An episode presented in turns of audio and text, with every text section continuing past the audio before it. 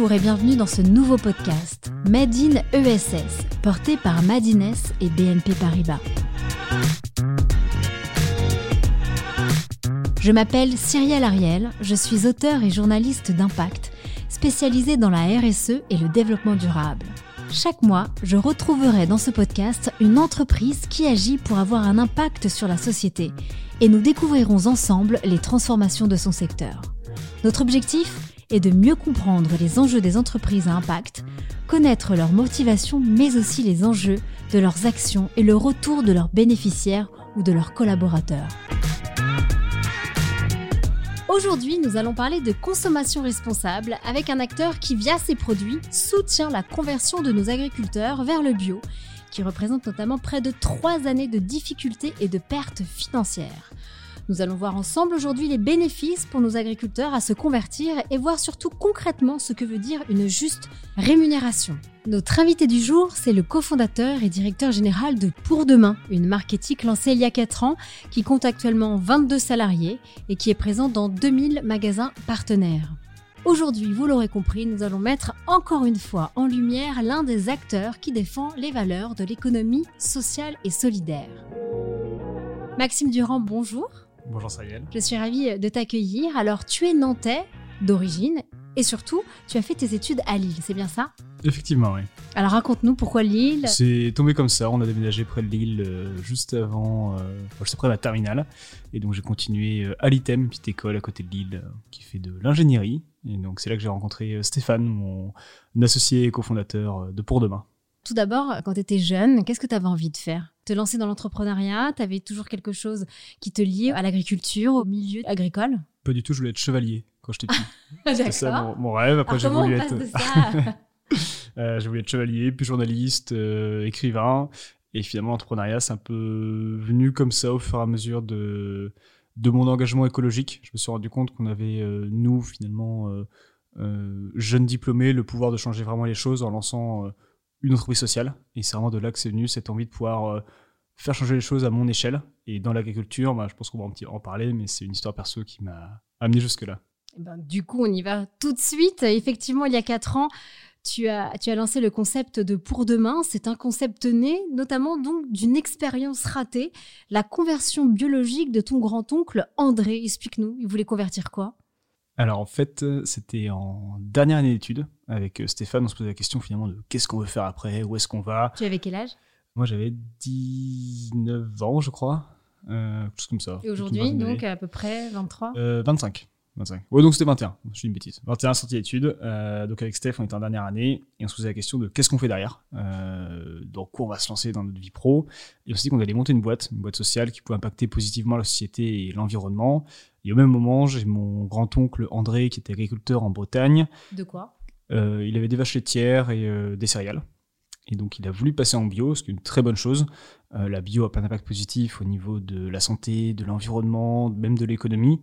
Malheureusement, c'est compliqué. André, comme tous les agriculteurs qui veulent passer en bio, a fait ce qu'on appelle la conversion biologique. Donc, c'est trois ans de transition durant lesquels l'agriculteur doit cultiver en bio, mais sans avoir le label bio. Donc, trois ans très compliqués durant lesquels il a tous les coûts et aucun avantage. Et en fait, André, il n'a pas réussi. C'était très compliqué pour lui. Les banques l'ont pas soutenu. Il a dû arrêter. Et à ce moment-là, avec Stéphane, on s'est dit, mais comment c'est possible, dans le contexte écologique actuel, que des agriculteurs qui veulent faire le bien ne puissent pas aller jusqu'au bout de leur démarche Et donc, c'est là qu'on s'est dit que nous, on pouvait créer une entreprise qui pouvait euh, les rémunérer justement et les accompagner vers le bio. Vous êtes inspiré de d'autres modèles ou justement vous avez été comme ça et vous avez tout créé sans vous inspirer d'un autre modèle qui faisait à peu près la même chose, c'est-à-dire accompagner nos agriculteurs vers une agriculture biologique? À date, on ne connaît pas d'autres modèles qui fait ça, donc je dirais qu'on a un peu tout créé euh, nous-mêmes. Après, on a été bien accompagnés, on a eu plein de conseils à droite à gauche, mais en tout cas, on est les seuls à faire ça aujourd'hui en France. Alors, pour demain, explique-nous concrètement, ça veut dire quoi une juste rémunération sur ces trois années? Quel est votre business model? Comment ça fonctionne? Concrètement, ce qu'on fait, c'est qu'on achète les produits des agriculteurs en conversion à un prix juste. Je vais revenir sur l'aspect juste euh, juste après. Donc, on achète leurs produits à un prix juste et on les valorise auprès du consommateur final sous notre marque. Notre rôle, c'est vraiment d'aller expliquer aux consommateurs en quoi c'est important d'aider l'agriculteur pendant la conversion biologique et déjà de le rémunérer euh, au prix bio ou quasiment au prix bio. On vous contacte, ils viennent sur la plateforme, comment ça se passe? Comment on identifie ces agriculteurs qui veulent passer au bio? Soit ils nous contactent, soit nous on les démarche, soit on passe par des partenaires comme des coopératives, des chambres d'agriculture. Ça dépend. On n'a pas de règle générale. Tant que c'est un agriculteur en conversion qui s'engage à passer en bio et qui est bien euh, donc, euh, dans les normes euh, bio, donc il est audité et certifié par différents organismes, nous on peut l'accompagner. Et donc, pour y revenir sur le prix juste, ce qu'on fait, c'est que on valorise ces produits au moins 50% de plus que le conventionnel, ce qui lui permet vraiment de bien se rémunérer. Et notre enjeu à nous, c'est de s'approcher au maximum du prix du bio. Donc ça va dépendre des produits, des produits sur lesquels on y arrive bien, d'autres c'est un peu plus compliqué. Quels sont les produits d'ailleurs de ces agriculteurs? C'est beaucoup de fruits et légumes, c'est ça? C'est des fruits et légumes euh, très principalement. Ça va être du potimarron, de la pomme, de la poire, euh, des noix. Et le seul produit animal qu'on a aujourd'hui, c'est le miel. D'accord. Et euh, qu'est-ce que tu en fais, toi, pour demain Fais-nous rêver. Qu'est-ce qu'on voit sur ta plateforme? Alors, pour demain, je dirais que ce pas des produits qui font forcément rêver, parce que c'est des produits du quotidien. Notre rôle, c'est pas de te faire briller les yeux par euh, des produits incroyables. Moi, j'adore la soupe. Je crois que tu fais de la soupe. On fait de la soupe, ouais. Mais notre rôle, c'est vraiment de remplir ton frigo et de te permettre, toi, euh, citoyenne, et aussi aux citoyens, de remplir leur placard et leur frigo comme il le ferait avec d'autres produits, mais finalement avec des produits qui ont un impact très direct, très concret, société sur l'environnement, parce que chaque produit aide un agriculteur à passer au bio. Notre rôle, c'est vraiment d'être euh, ton produit de la vie de tous les jours. Donc on fait des jus de fruits, on fait des soupes, on fait de la farine, du miel, euh, de la compote, vraiment tout ce genre de produits qu'on trouve dans tous les placards de tous les Français. Notre enjeu, c'est permettre à tout à chacun, dans sa vie de tous les jours, d'aider les agriculteurs à passer au bio avec ses achats du quotidien. Explique-nous comment ça marche. Donc, on a compris, tu as ton magasin, tu vends les produits de ces agriculteurs, mais c'est eux qui te payent. Comment ça se passe en fait? Et on t'achète le, produit pour demain Comment ça fonctionne? Ouais, donc on va acheter par exemple de la pomme à euh, un agriculteur qui s'appelle euh, Damien. Je prends l'exemple, c'est notre agriculteur partenaire. Je prends toujours cet exemple-là. Euh, il faisait des pommes conventionnelles et là il s'est dit je vais faire des pommes bio. Il passe en bio, tout à fait. Donc on achète ces pommes à Damien à un prix valorisé, à un juste prix. Euh, ces pommes-là, on les fait transformer par une PME locale, euh, donc en jus par exemple. Ce jus de pomme, nous on le récupère avec tout un cahier des charges qu'on a fixé derrière au niveau euh, recette, au niveau qualité. On pose une étiquette, ensuite on le commercialise à des magasins partenaires. Donc par exemple des Naturalia, des Bio C'est Bon, des Sobio, des Natureo, des magasins bio spécialisés. Et là, le consommateur, lui, peut aller dans ces magasins-là, acheter un produit pour demain, et derrière, ça rémunère justement un producteur donc durant son passage au bio. Et comment toi, tu te rémunères du coup? Nous, on prend simplement une marge sur les ventes. Donc en fait, quand on achète euh, le produit à l'agriculteur, on prend notre marge et ensuite on vient revendre ce produit au distributeur. D'accord. Et tu as également une deuxième marque qui s'appelle Transition. Quelle est la différence du coup avec Pour Demain? Alors pour demain, c'est une marque qui est commercialisée en magasin bio spécialisé. Transition, c'est notre nouvelle marque qui est présente en grande distribution avec une image de marque très différente. Euh, pour demain, on est vraiment la marque euh, orange, pas encore bio, qui vient choquer un peu en, magasin bio, qui est très experte, très militante. Avec Transition, on a fait un choix d'être euh, la marque des super-héros agriculteurs, avec des dessins euh, très euh, explicites, très sympathiques, très fun, optimistes, pour aller en fait expliquer le concept de la conversion biologique au grand public. En fait, on a des BD qu'on distribue aux enfants, on a des petits produits un peu plus gourmands qui vont intéresser en fait les jeunes, les familles, et finalement intéresser un autre public à la transition agricole. Mais au final, ce sont les mêmes produits. Ce sont les produits en transition de vos agriculteurs, de vos 150 agriculteurs accompagnés. C'est bien ça. C'est juste que vous adressez différemment d'un point de vue marketing à une, à une, cible différente, si je comprends bien. Tout à fait. Il y a la communication, c'est un produit qui sont différents, même si finalement, euh, derrière le business model, le fonctionnement est le même. C'est vraiment la manière dont on y explique au consommateur qui est, qui est différente. Et d'un point de vue pouvoir d'achat par rapport à un produit bio, comment se positionne pour demain ou transition? On est en moyenne 5 à 10% en dessous des produits bio français. Donc on vient permettre à une autre population d'y avoir accès. Après, c'est pas notre premier combat. Notre premier combat, c'est vraiment d'accompagner les agriculteurs et de les rémunérer justement. Et d'ailleurs, Maxime, tu as 23 salariés. Comment est structurée ton équipe? Est-ce que tu recrutes actuellement? Alors, on est une moitié de l'équipe basée à Lille, le reste sur le territoire. Donc, sur le territoire, c'est les commerciaux, ceux qui s'occupent de notre parc de magasins. Donc, environ 2000 magasins partenaires. Donc ils les visitent, font en sorte que nos produits soient bien placés en magasin. On a un pôle communication euh, qui s'occupe de toute la partie euh, packaging, réseaux sociaux, sites web, médias. Et enfin, le pôle qu'on appelle Amont chez nous, tout ce qui est logistique, produits, relations agriculteurs. Et nous, on euh, très régulièrement sur des sujets notamment commerciaux, ce qui est le plus gros de l'équipe. Mais euh, il y a des offres euh, très régulièrement sur le site, donc c'est pourdemain.org.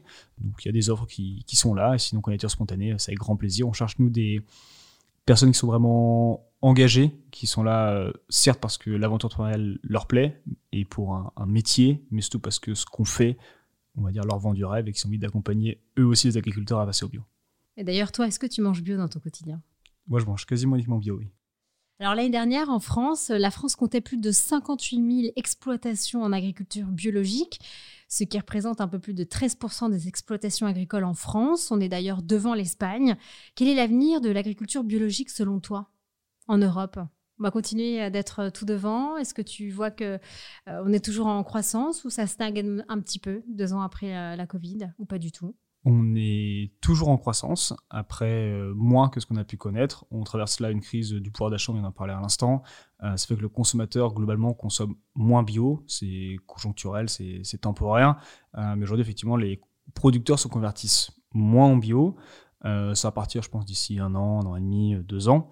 Euh, je ne sais pas si la France restera leader. En tout cas, c'est sûr que l'Europe et la France vont continuer à convertir de plus en plus de terres. L'agriculture biologique, c'est le sens de l'histoire, de continuer à développer cette agriculture-là. Donc, moi, je ne suis pas du tout inquiet sur l'avenir moyen et long terme de ces méthodes, mais c'est qu'à court terme, on a des difficultés. Et du coup, j'aimerais un peu éclaircir avec toi cette, euh, euh, cette, histoire de label. On connaît le label euh, AB. Il y a également l'Eurofeuille, cette petite feuille verte. Est-ce que tu peux nous, éclaircir un peu sur ces deux logos?